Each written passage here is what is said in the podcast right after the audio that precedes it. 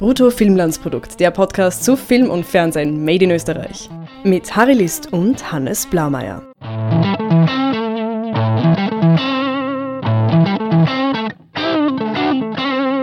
Hallo Hannes. Servus Harry. Freue mich, dass wir es endlich geschafft haben und jetzt unseren Podcast starten. Erste Folge, größenwahnsinniger Film für unseren größenwahnsinnigen Podcast. Hotel Rock'n'Roll. Von äh, Michael Ostrowski. Und äh, Helmut Köpping, die sich aus Theaterzeiten kennen. Da gibt es dieses Grazer Theatertruppe, Theater am Bahnhof und genau, ja. da sind die alle her. Und äh, wir werden uns heute dem Film annehmen und ähm, drüber reden, ob das überhaupt ein Film ist, der mhm. irgendwelche größere Würdigung verdient oder ob es sich um ein Riesenkunstwerk handelt, das in die Annalen der österreichischen Filmgeschichte eingehen wird. Ja, man muss dazu sagen, äh, der Film ist ja Teil einer Trilogie, das, das letzte, der dritte Teil einer Trilogie. Ähm, ich habe die vorherigen Teile nicht gesehen. Du hingegen hast da. Hab sie schon wieder vergessen? Ja. Gut, also wir, wir müssen da schauen, ob, ob der Film also für sich allein gesehen funktioniert oder ob er da schon irgendwie ein Vorwissen benötigt. Genau. Wir werden jetzt ein bisschen spoilerfrei reden, also für die Leute, die den Film noch nicht gesehen haben, wir werden ein paar Argumente liefern, warum man den Film sehen sollte oder warum man den Film vielleicht nicht sehen sollte. Und ähm, ein paar Key Facts. Ähm, Michael Ostrowski hat den Film quasi nicht im Gedenken gemacht, aber doch irgendwie als ähm, ja, in, in Erfüllung dieser Trilogie von Michael Glavoga, der ja die ersten zwei Teile inszeniert hat, der ja auch quasi vorkommt als Figur, wenn man so will. Mhm. Und ähm, die Trilogie, wie man jetzt schon sich denken kann, mit den Titeln Nacktschnecken, Contact High und Hotel Rock'n'Roll dreht sich halt um Sex, Drugs and Rock'n'Roll. Und es geht um eine Gruppe von Freunden, die nicht besonders kompetent sind in dem, was sie tun und eher so manchmal zufällig, ähm, manchmal aus Blödheit in ähm, Geschäftsideen oder von einer Geschäftsidee in die nächste taumeln und ähm, fürchterlich versagen, aber eine Menge Spaß dabei haben. Ja, und äh, bei Hotel Rock'n'Roll, da geht es eben darum, dass äh, die, die Freunde Max, Mao und Jerry äh, erben gemeinsam ein äh, altes Hotel ähm, am Land, das aber ziemlich verschuldet ist. Äh, und sie wollen ein Rockkonzert veranstalten, äh, um, um da sich aus den Schulden zu retten. Und da kommt ihnen gelegen, dass ihr Freund Schorsch gerade eine Bank überfallen hat und äh, zufällig mit, mit seinem äh, Fluchtauto in deren ähm, Teich landet. Und es entbrennt natürlich eine, äh, ein Katz-und-Maus-Spiel mit ja. der Polizei, mit dem Geld. Ein eiskalter Kriminalfall, möchte ich fast sagen. Ja, vielleicht die Kompetenz der Polizisten äh, wird eigentlich nur von der Kompetenz des Bankräubers ähm, über- oder unterboten. Ja, also es sind die gleichen Figuren aus den, also es kamen ja nicht nur diese drei Freunde schon vor, sondern auch mhm. und Harry, sein Boss oder so ähnlich, kann man das wohl interpretieren, ähm, aus dem ersten Teil. Äh, die sind wieder da, gesp äh, gespielt von Georg Friedrich bzw. Detlef Buck. Und ähm, ja, da hat man einfach auf die Charaktereigenschaften oder auf irgend oder was auch immer man am Anfang als Konzept hatte für diese Figuren, wenn man die Figuren überhaupt als Figuren bezeichnen will im klassischen Sinne, hat man dann einfach es fortgesetzt und man hat dann sehr, sehr viele lustige Szenen aneinander gereiht. Und ich glaube, viele, viele Leute werden den Film genießen, werden sehr viel lachen und sich gar nicht so sehr daran stören, dass hier der weder die Geschichte um das Hotel noch die Liebesgeschichte zwischen den zwei Hauptcharakteren, die irgendwie so da ist und eigentlich nicht da ist und die anderen Liebesgeschichten mit zusätzlichen Figuren plus ähm, die Rettung des Hotels. Also das sind so quasi die, die Kerngeschichten, dass die gar nicht äh, jetzt so als Story eine Rolle spielen. Und ähm, was natürlich eine Rolle spielt, ist die Musik. Der wird sehr viel Raum gewidmet, sowohl als äh, Soundtrack, was ich positiv hervorheben möchte gleich am Anfang, dass normalerweise österreichische Filme in meiner Wahrnehmung meistens nur am Klavier rumklimpern oder sehr oft auch aus Budgetgründen. Und in diesem Film hat man ähm, ein paar Rechte gekauft an, an Filmen. Man hat Musiker als Gastdarsteller, die nicht nur jetzt Cameo-Auftritte haben, sondern auch Songs performen. Und da, äh, die zwei Prominenten, die man da nennen muss, sind Skero und Sven Regener. Und Man muss sagen, der, der, Film hält auf jeden Fall das, was er verspricht im Titel. Also er verspricht Rock'n'Roll und er bietet Rock'n'Roll, insbesondere eben durch äh, dieses Lied, das äh, die Band performt. Die Band kann nur ein Lied äh, performen. Und, ähm, ah ja, sie sind zufällig eine Band auch, die drei, stimmt. Genau. Ähm, die können nur ein Lied äh, und dann bieten sie während des Films äh, mehrere Varianten dessen und das klingt jetzt eigentlich zwar ein bisschen holprig, aber äh, entwickelt definitiv seinen ganz eigenen Charme und ähm, so die, die Lyrics vom, vom, äh, von diesem Lied sind entweder schwierig zu verstehen oder Nonsens, bin mir nicht ganz sicher, aber äh, zum Schluss, bei der ungefähr vierten Version, habe ich dann durchaus fast schon mitgesungen. äh, und es war wirklich auch äh, sehr amüsant. Man darf sich jetzt nicht, Gut äh, gemacht. man darf sich jetzt nicht We Didn't Start the Fire erwarten. Also, das ist auch so vor, vorgebliche Nonsense-Lyrics, aber dann doch irgendwie eine Message drin hat. Sowas ist es nicht. Das ist wirklich ein Nonsens-Lied. Aber es geht wirklich in die Ohren und es ist, ähm, ja, ich glaube, man kann das in die Radiorotation aufnehmen. Ja, und also das Ganze wird eigentlich auch äh, formal ziemlich gut unterstützt. Zum Beispiel äh, in den ersten fünf bis zehn Minuten laufen dann noch so Credits äh, über den Bildschirm, äh, die was äh, ganz witzig in Szene gesetzt sind, also sowohl in, in der Schrift, im, im Schnitt, aber zum Beispiel die, die ganzen Darsteller werden auch äh, schon mit, mit ihren äh, Rollennamen ähm, in den Credits äh, zu Beginn gelistet. Und ich habe das einfach am Anfang gar nicht verstanden, dass das die äh, Rollennamen sind. Ich dachte, das sind so die Spitznamen vom Set der Schauspieler und äh, habe mich eigentlich da sehr amüsiert, dass da ähm, zum Beispiel der Hauptdarsteller als äh, Maximum Max, na wie, heißt, wie hat der geheißen? Ich habe ehrlich gesagt vergessen, es war Maximum Mike, glaube ich, oder so. Egal. Ja. Aber es waren nicht nur die Haupt, es waren nicht nur die, die Figuren, es waren auch alle ähm, Department Heads, Genau, ähm, genau, hatten genau. irgendeine äh, scherzhafte Variante ihres Namens und es war auch die Credits waren so eine Art von mh, Er- Erzählung, also äh, oder Ansage, worum es Ja. jetzt in diesem äh, Film gehen wird. Also da, das, das war so ein eigener Text, der jetzt auch nicht die große Poesie war, aber es war, sollte dich irgendwie darauf vorbereiten und es war ein bisschen zu lang. Also nach dem, es war auch dann nur begrenzt lustig für mich, aber Ja, es- ich ich, ich habe sehr genossen, äh, wenn, der, wenn, der, ähm, wenn die Credits da schon eine epische Geschichte äh, versprechen, habe ich sehr, sehr witzig gefunden. Äh, Ja, genau. durchaus selbstironisch, aber das hat mir sehr, mich sehr angesprochen. genau. Also es ist einer von diesen Filmen, die sich keine Sekunde ernst nehmen.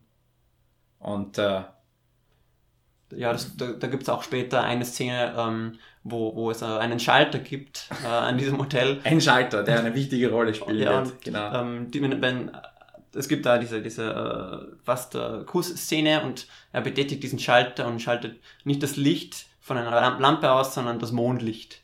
genau. Ähm, ja, der, der, der, der Film spielt gerne so mit solchen äh, formalen Aspekten. Und Würdest du ihn empfehlen? Jemanden, irgendjemand fragt dich, ich gehe ins Kino, was soll ich mir anschauen? Würdest du ihn empfehlen?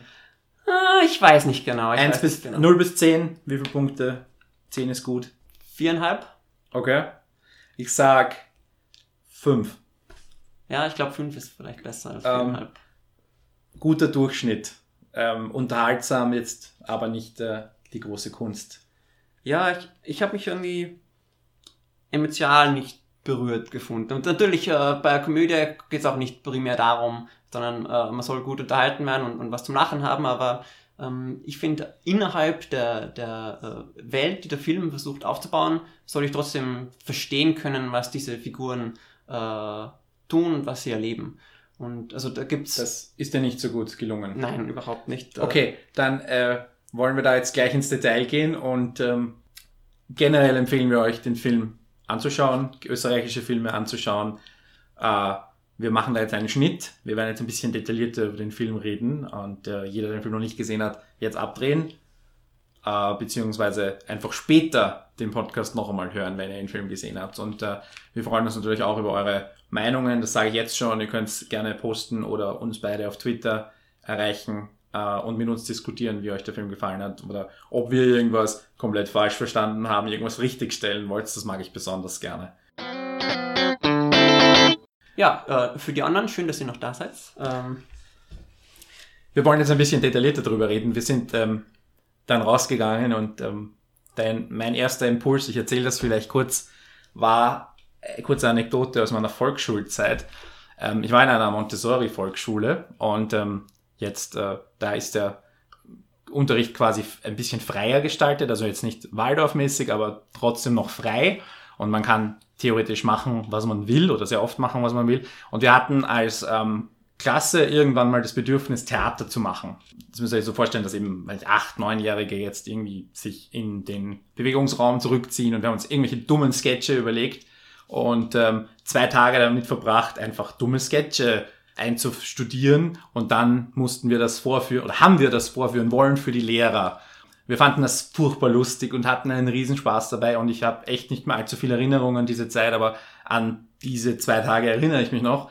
Und genauso kam mir dieser Film vor als Erwachsenenvariante. Da sind eine Gruppe von Leuten, die sich super gut kennen, spielen eine Menge Sketches am Stück, zusammengebunden durch einen irgendwie losen Handlungsstrang, aufbauend auf zwei Filmen, die die Figuren und die Namen und den Blödsinn schon vorgeben.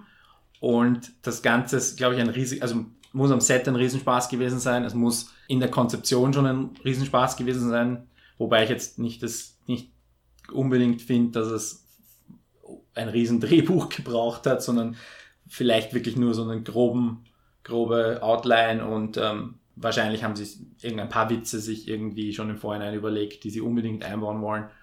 Aber Handlung in dem Sinne, ne, eher nicht. Hm, ich sehe das ein bisschen anders. Also ich finde, dass also das Grundgerüst von der Geschichte, so der, der vier, die vier Sätze Zusammenfassung, die wir zu Beginn des Podcasts äh, gegeben haben, dass die super ist, dass da eine äh, fantastische Geschichte drinsteckt, so dieses typische Katz-und-Maus-Spiel ähm, mit der Polizei und miteinander und ums Geld und ähm, die Idee auch generell, da dieses dieses verlassene Hotel zu einer coolen Rock'n'Roll-Location um zu funktionieren, äh, finde ich äh, sehr, sehr, sehr gelungen. Und es stecken auch jede Menge sehr ähm, erfinderische Ideen und Einfälle sich im Film vor. Aber ich finde, dass ja in der Umsetzung sind vielleicht die Drehbuchautoren ein paar Mal in eine falsche Richtung gegangen.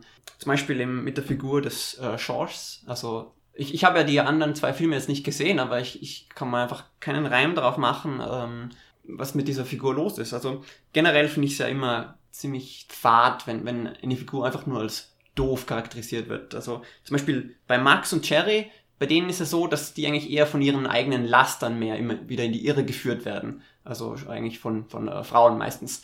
Also oder von, von ihrer Geilheit. Ähm, aber der Schorsch ist einfach nur doof und, und das finde ich eigentlich fad. Und dieses, diese Doofheit die bezieht sich leider nicht nur auf den George, sondern auch ähm, der Harry und, und auch äh, der, der Polizist. Die verhalten sich oft einfach nur dümmlich und das, das gefällt mir überhaupt nicht. Wobei, Georgie das hat ich ja, nicht lustig. Georgie hat ja, und das hat er in den vorigen zwei Filmen auch, er hat eine eigene Art von Stil. Ja. Also er, er ist, er ist ein, ein, jetzt nicht die hellste Leuchte, aber er hat einen, er hat Stil, er hat so eine implizierte Coolness, und so eine, so eine Figur ist, ist Shoshi. Also er ist ein äh, verunglückter Tarantino-Charakter. Das, das finde ich, also das sehe ich überhaupt nicht. So habe ich ihn von Anfang an interpretiert, in den, in mhm. dem, im ersten Film vor allem. Und ich, im ersten Film war seine, war seine Rolle noch nicht so groß. Und ich bilde mir ein, mich zu erinnern, dass es da auch, da hat er irgendwie als Handlanger-Figur tatsächlich einen äh, begrenzten Rahmen, in dem er handeln konnte. Auch wenn das jetzt ähm, auch in Skurrilitäten ausgeartet ist, aber er ist auch für mich, oder war von Anfang an irgendwie die interessanteste und lustigste Figur, hm. finde ich. Und jetzt ist es halt so, er ist quasi die Hauptfigur, oder er ist, ich meine, er ist ziemlich gleichberechtigt mit den designierten drei Hauptfiguren. Mhm. Und ähm, ja, also ich meine, Logik mit seinem Bein und so, das und mit seinem, das macht alles keinen Sinn. Also ja. Ja, das ist für mich eben schon ein Problem. Problem. Ich finde, es, es muss innerhalb dieser, dieser äh, Erzählwelt logisch bleiben und ähm, im, wie gesagt, mir fehlt auch das Vorwissen der anderen äh, Filme, aber ich habe jetzt auch überhaupt nicht nachvollziehen kann, können, warum er dann plötzlich so eine, so eine intensive Zuneigung gegenüber dem, äh, dem äh, Harry äh, empfunden hat. Also das war für mich einfach nicht nachvollziehbar und hat mich immer ja, wieder verwirrt. Das ist eine merkwürdige Best-Buddy-Beziehung und beim Harry ist es ja von Anfang an war diese, ich weiß nicht, unterschwellige, ähm, also jetzt, ich will jetzt nicht sagen Homosexualität oder homosexuelle Neigungen, aber halt dieses, Aber diese übertriebene Zuneigung, nein, eine übertriebene Zuneigung und das in dem Film muss ja, ich kann mich jetzt nicht erinnern, ob er das in den vorigen Filmen auch schon gemacht hat, aber dass er quasi immer, dass George ihn immer wieder daran erinnert, hey, ich bin nicht schwul. Also das ist so diese, ja, Bromance. Bromance im, im auch wieder skurrilen Fall. Es sind einfach dann skurrile Szenen, wenn die beiden in diesem kleinen, lächerlichen Auto sitzen und also speziell der George, der auf schnelle Autos von immer schon gestanden ist und die immer schon fährt und auch fahren kann Ja. ähm, in jedem Zustand. Aber ja. Aber lass uns mal über die drei äh, Hauptfiguren reden. Die, ähm, da gab's, das haben vielleicht viele Leute vergessen, aber das sind nicht die gleichen drei Haupt, nicht die gleichen drei Darsteller wie in den vorigen zwei Filmen. Da haben sie nämlich einen Wechsel vollzogen. Ich weiß nicht warum, aber der äh, von äh, Gerald Wotawa gespielte äh, Jerry war eigentlich besetzt von Raimund Wallisch. Und ähm, ich muss ehrlich sagen, Raimund Wallisch hat mir sehr gefehlt, weil ich den sehr mag und der so eine eigene, unter all diesen Komikern im österreichischen Filmwesen bringt der so eine eigene Komik mit, die ich zumindest mehr mag als bei vielen anderen Leuten. Deswegen hat er mir gefehlt. Ich, ich weiß nicht, äh, ich, ich kann jetzt nicht äh, Wotawas äh, Performance gut beurteilen, aber an, an seiner Figur hat mir ein bisschen was gefehlt, einfach so die, die Individualität. Er war einfach genauso wie ähm, die Max-Figur, nur ein bisschen weniger charismatisch. So ist mir vorkommen. Also ich könnte jetzt irgendwie nicht genau sagen, was, was den irgendwie ausmacht, diese Figur. Die standen noch in einer pseudo -Kon also sie sind beste Freunde, aber sie standen irgendwie in einer Konkurrenz, ähm, die aber dann nie, also in einem, in einer Komödie oder in einer Tragödie hättest du die, hätt, hätten sich die beiden verkracht und, und in, einem, Tra- in einem Komödie am Schluss wieder zusammengefunden, oder? Ja, das stimmt. Ja. Ja, und das ist hier einfach nicht der Fall. Da machen sie einfach zusammen Blödsinn. Und in dem Moment, wo einer alleine ist, macht er halt alleine einen Blödsinn. Aber wenn sie zu zweit sind, dann sind sie irgendwie synchron in ihrem, also ob sie jetzt beim Bankberater sitzen oder an der Rezeption stehen oder ähm, was auch immer das, oder im Restaurant sind. Also da machen sie einfach gemeinsam das Gleiche. Und ansonsten, Ja, und das hat sicher, das hat sicher den Vorteil, dass, äh, dass die, diese Bromance zwischen den zwei äh, Figuren, die, die kommt auch sehr gut rüber. Also äh, es finde ich macht durchaus Spaß, den beiden beim äh, miteinander scherzen zuzusehen und äh, ja, Schabernack zu treiben und äh, dem Geld nachzujagen. Aber ja. Und dann gibt's die äh, Pia, wie heißt die? Hir Hirziger. Ja.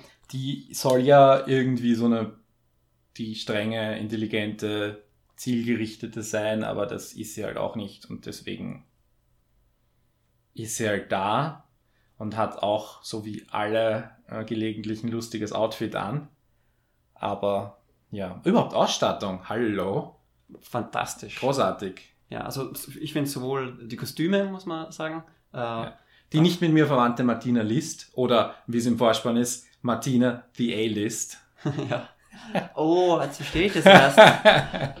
genau. Und äh, Ausstattung habe ich mir äh, nicht gemerkt. Sorry. Aber war fantastisch, also großes Lob. Also ähm, das Hotel sieht man ja, ähm, hat jede Menge unterschiedliche Räume und jeder hat wirklich seinen ganz eigenen Stil und Charme und bei jedem Zimmer denkt man sich, wow, da möchte ich mal gern Urlaub machen.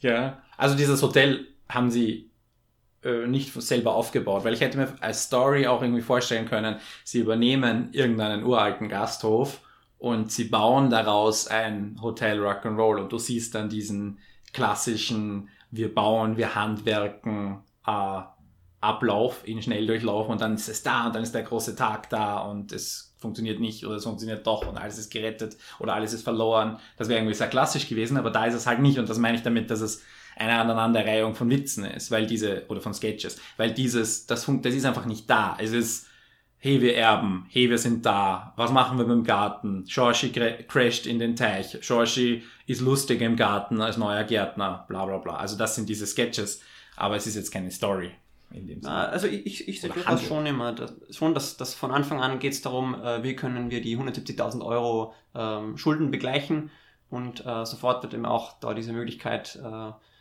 wie eine Grotte vor dem Gesicht gebaumelt, äh, der Shashi hat der Bank überfallen und sie müssen das Geld irgendwie borgen und dann ist, ist es äh, verschwunden und so weiter. Ähm, aber was mir da, dabei fehlt, ist, dass, ähm, dass ja die Geschichte ist, sie wollen äh, ein großes Rockkonzert ähm, veranstalten und sie proben dafür und sie veranstalten dieses Konzert, damit sie diese Schulden begleichen können. Aber dass sie da 170.000 Euro verdienen, äh, ist nie ein realistisches Ziel. Und insofern weiß man eigentlich dann schon nach, nach wenigen Minuten des Films, dass sie das Geld, das vom Shashi gestohlen wurde, dass sie das schlussendlich kriegen werden und damit ihre Schulden bezahlen, weil, mhm. weil, weil es nie eine realistische Möglichkeit ist, dass sie das Geld irgendwie anders beschaffen könnten. Außer was ja in einer anderen Art und Weise gekommen ist, es hätte irgendeinen Deus Ex Machina quasi oder irgendeine völlig überraschende äh, Auflösung, dass der Onkel doch Geld hat oder dass irgendein generöser Spender plötzlich auftaucht oder sowas. Also so ein, so etwas hätte es ja auch geben können. Und sowas war es ja auch, weil sie haben ja das Geld am Schluss nicht und sie können die Schulden nicht zurückzahlen und es gibt trotzdem so ein Deus Ex Machina Ende. Ja. oder halt Ende unter Anführungszeichen, dass sie quasi das Hotel nicht mehr brauchen, weil sie echte Rockstars sind. Das wäre die eine Interpretation. Oder dass die Welt untergegangen ist, das ist die andere Interpretation. Ja, also ich muss gestehen, das Ende habe ich nicht hundertprozentig verstanden. Also weil. Ja, gibt es nicht zu verstehen. Also du siehst das, glaube ich, zu sehr von der Dramaturgie, Dramaturgenbrille. Es ist, ich, ich argumentiere noch immer dagegen, dass es ein Handlungsfilm ist. Nein, ist es nicht. Und deswegen gibt es auch nichts zu verstehen. Du lachst und du findest es gut, du findest, findest das Gesamt gut, du findest das punktuell gut. Ich, ich glaube nicht, dass es mehr Optionen gibt. Und zu sagen, hey, ähm, das war jetzt eine tolle Geschichte. War es eine tolle Geschichte? Nein. Objektiv nein. Und ich, insofern gibt es auch nichts zu verstehen. Na, zum Schluss, für mich, für mich, also ich habe das folgendermaßen gesehen, dass äh, uns wird dann die, die Möglichkeit äh, oder die Zukunft vorgegaukelt, dass, dass äh, die zu eben bekannten Rockstars geworden sind, aber ich finde, das ist eigentlich ein bisschen eine Cheaterei, äh, eine Schummelei, weil, weil, wir uns, weil uns nicht gezeigt wird, inwiefern das tatsächlich funktionieren könnte oder, oder wird. Ähm, was aber sehr wohl für mich funktioniert, ist die, die emotionale Wahrheit, sage ich mal, des, dieses Endes. Und zwar, ähm, sie haben da dieses coole Rockkonzert und das ist wirklich ganz spaßig und sie haben es auch ganz cool inszeniert. Und ähm, von diesem Erfolg hin sehen wir, dass dann dieser Erfolg in, in den, den größeren übergehen wird. Und ähm, für unsere Begriffe oder für meine Begriffe haben sie es ja auch irgendwie verdient gehabt, weil sie zum Schluss hat diese, diese Gruppe von Freunden ähm, eben zusammengefunden und äh, gemeinsam gerockt. Naja, und sie, die, sie sind ja seit drei Filmen auf der Suche nach Erfolg. Also das ist ja auch das Konzept der Filme.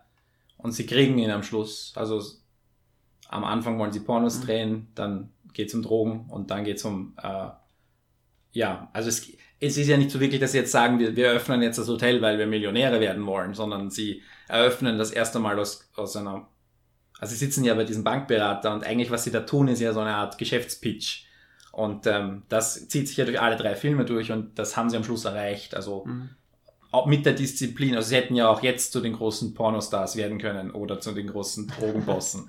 Also es ist aber das Thema des dritten Films ist das quasi harmloseste, wo sie jetzt Erfolg haben und das auch visuell dann ganz gut umgesetzt wurde, wieder mit ähm, lustigen äh, Titeln auch. Äh, aber ja, also ich meine, insofern mhm. haben sie halt Erfolg und die Frage ist halt, der Ostrowski hat in einem Interview gesagt, ähm, so die Idee in seinem Kopf ist, die, der nächste Teil ist eine, auf einem Kreuzfahrtschiff oder sowas. also quasi muss man sie wieder runterholen und der Erfolg ist wieder vorbei. Aber das sehe ich, äh, möchte ich als Sta Steuerzahler ehrlich gesagt nicht mehr finanzieren dann. Aber ich habe auch hier wieder einen Kritikpunkt und zwar ist jener, dass, dass ich nicht weiß, wie sie sich diesen Erfolg verdient haben.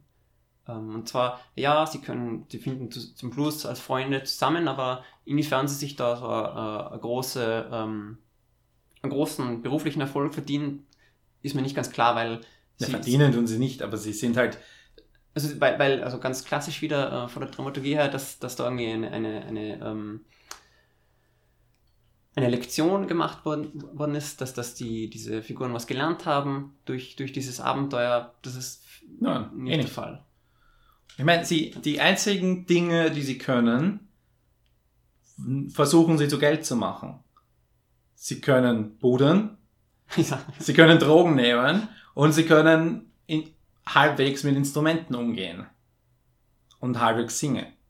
Und mit diesen, das sind so quasi diese, diese Skills, die jetzt man nicht lernen muss, für die man nicht auf der Uni gewesen sein muss. Und du hast halt diese ewig jung gebliebenen quasi, die immer noch versuchen mit ja nicht irgendwie gesellschaftskonformer Arbeit oder so zu irgendeiner ähm, zu irgendeinem unter Anführungszeichen geregelten Leben zu kommen. Nein, Sex, Drugs und Rock'n'Roll ist das, was zählt.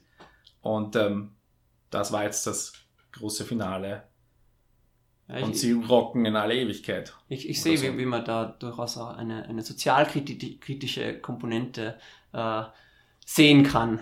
Ich weiß Ja, nicht, ob das, die, so- die, die Intention äh, der Filmemacher ist. Also, Moment, sozialkritisch, ich meine, das kann man reinlesen, weil das kann ich in eine Packung Tutti Frutti, kann ich eine sozialpolitische Komponente reinlesen, wenn ich will. das finde ich durchaus legitim. Aber ähm, zurück, so habe ich es nicht gemeint. Bitte nicht so verstehen. Nein, mir ist halt aufgefallen, dass, dass während des Films passiert halt häufig, dass äh, den Protagonisten da das Glück in den Schoß fällt. Also zum Beispiel äh, die Beziehung von Max und seiner, seinem Gretchen, ähm, das habe ich irgendwie nicht so hundertprozentig abgekauft. Dass, äh, er trifft dieses Mädchen und, und das Mädchen ähm, oder diese junge Frau äh, verliebt sich da scheinbar ähm, Hals über Kopf in ihn, weil am Ende des Films äh, rockt sie mit ihm ja dann schon die Bühne, als ob sie Ja, gut. ein langjähriges Pärchen wären. Ja, gut, das ist. Und ja, das hat mich ein bisschen befremdet. Aber Der, wobei der, der ähm, Cute Meat und Anführungszeichen hat ja sogar funktioniert. ja, das stimmt. Gell? Das stimmt. Also dieses, nur zur Erinnerung, dieses Schild, das sie umdrehen und sie kommt vorbei und lässt sich erklären, wie sie zu diesem ähm, Alzheimerhof oder wie der heißt kommt. und ähm, genau, also das ähm, hat ja funktioniert irgendwie und es hätte in einer ähm, normalen Komödie auch funktioniert und funktioniert immer Mhm. oder immer wieder.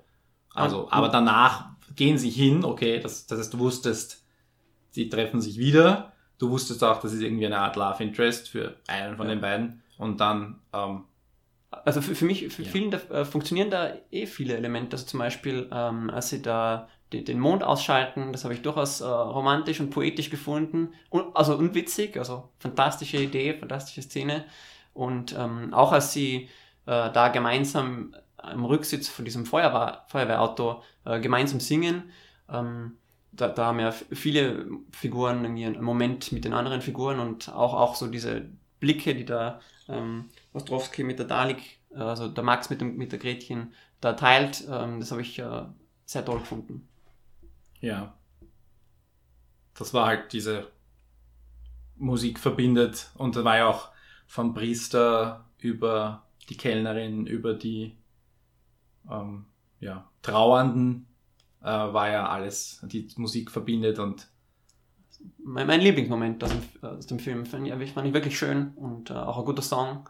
Ja. Richtig äh, gute Sätze, finde ich, äh, hat der Sven Regener sprechen dürfen. Der hat den äh, Pfarrer gespielt. Wer Sven Regener jetzt äh, denkt, ah, den Namen kenne ich, was hat er gemacht? Der hat eine Band namens Element of Crime. Nur empfehlenswert. Und er hat auch ähm, einige Romane geschrieben, die auch äh, verfilmt wurden. Der bekannteste davon, vermutlich, Herr Lehmann.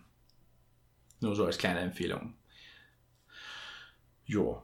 Der hat als Pfarrer, darf der so einen, ähm, ich habe schon öfter so Rock'n'Roll oder Musikpriester gesehen in Filmen. Ähm, und in dem Fall war es, äh, hat er ganz, ganz gute Sätze gesprochen. Ja, aber war sehr unterhaltsam und äh, mir hat auch gut diese. Äh, oder ich, ich habe irgendwie so mitbekommen, dass der äh, den verstorbenen Onkel ganz gut gekannt habe und dass, dass äh, ja in diesem Dorf oder, oder dass, dass die auch schon, bevor die drei Jungen da gekommen sind, ähm, ja auch nicht abgerockt haben. Mhm. Also hat man ja irgendwie so ein bisschen mitgekriegt, was an, an diesem äh, Kranz am, am Grab gestanden ist. Ähm, da ist da irgendwie gestanden, ähm, ein Schritt führe, zwei Schritte zurück. Ja. Hotel Rock'n'Roll. Ziemlich teuer. Das ist mir immer ein Anliegen, darauf hinzuweisen. Ja, Harry, du hast da Liebe, die Zahlen. Steuer, liebe Steuerzahler, Du hast die Zahlen vor dir liegen. 1,1 Millionen vom ÖFI, 5, äh, 570.000 vom Filmfonds Wien und über 100.000 von der Cinestyria. Also für einen österreichischen Film über Durchschnitt, deutlich über Durchschnitt. Und ähm, viel Product Placement oder Sponsoring.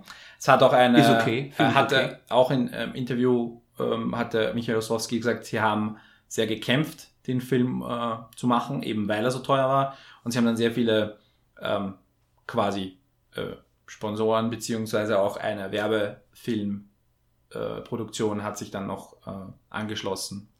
Und die Dor Film ist ja jetzt auch nicht eine kleine Produktionsfirma, die die Hauptproduktion geleitet hat. Also da stand schon ordentlich was dahinter. Das ist vielleicht ein ähm, sehr, sehr überdurchschnittlich budgetiertes Projekt, das man aber auch sieht.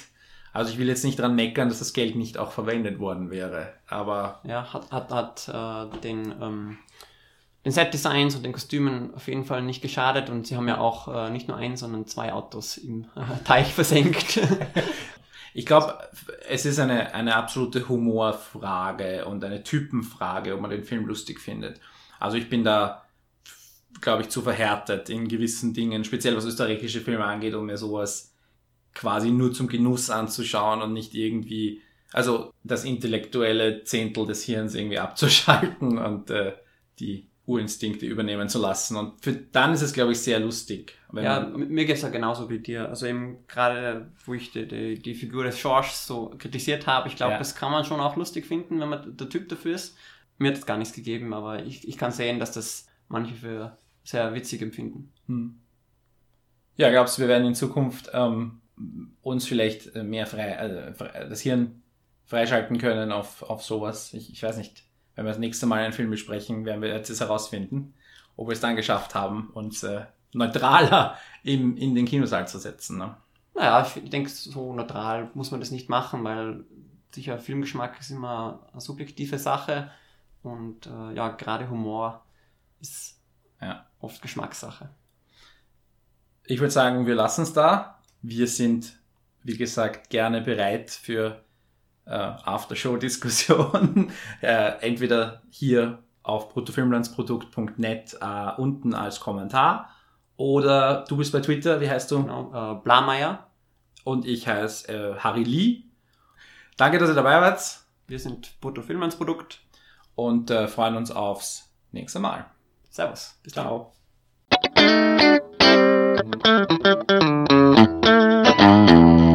bruttofilmlandsprodukt.net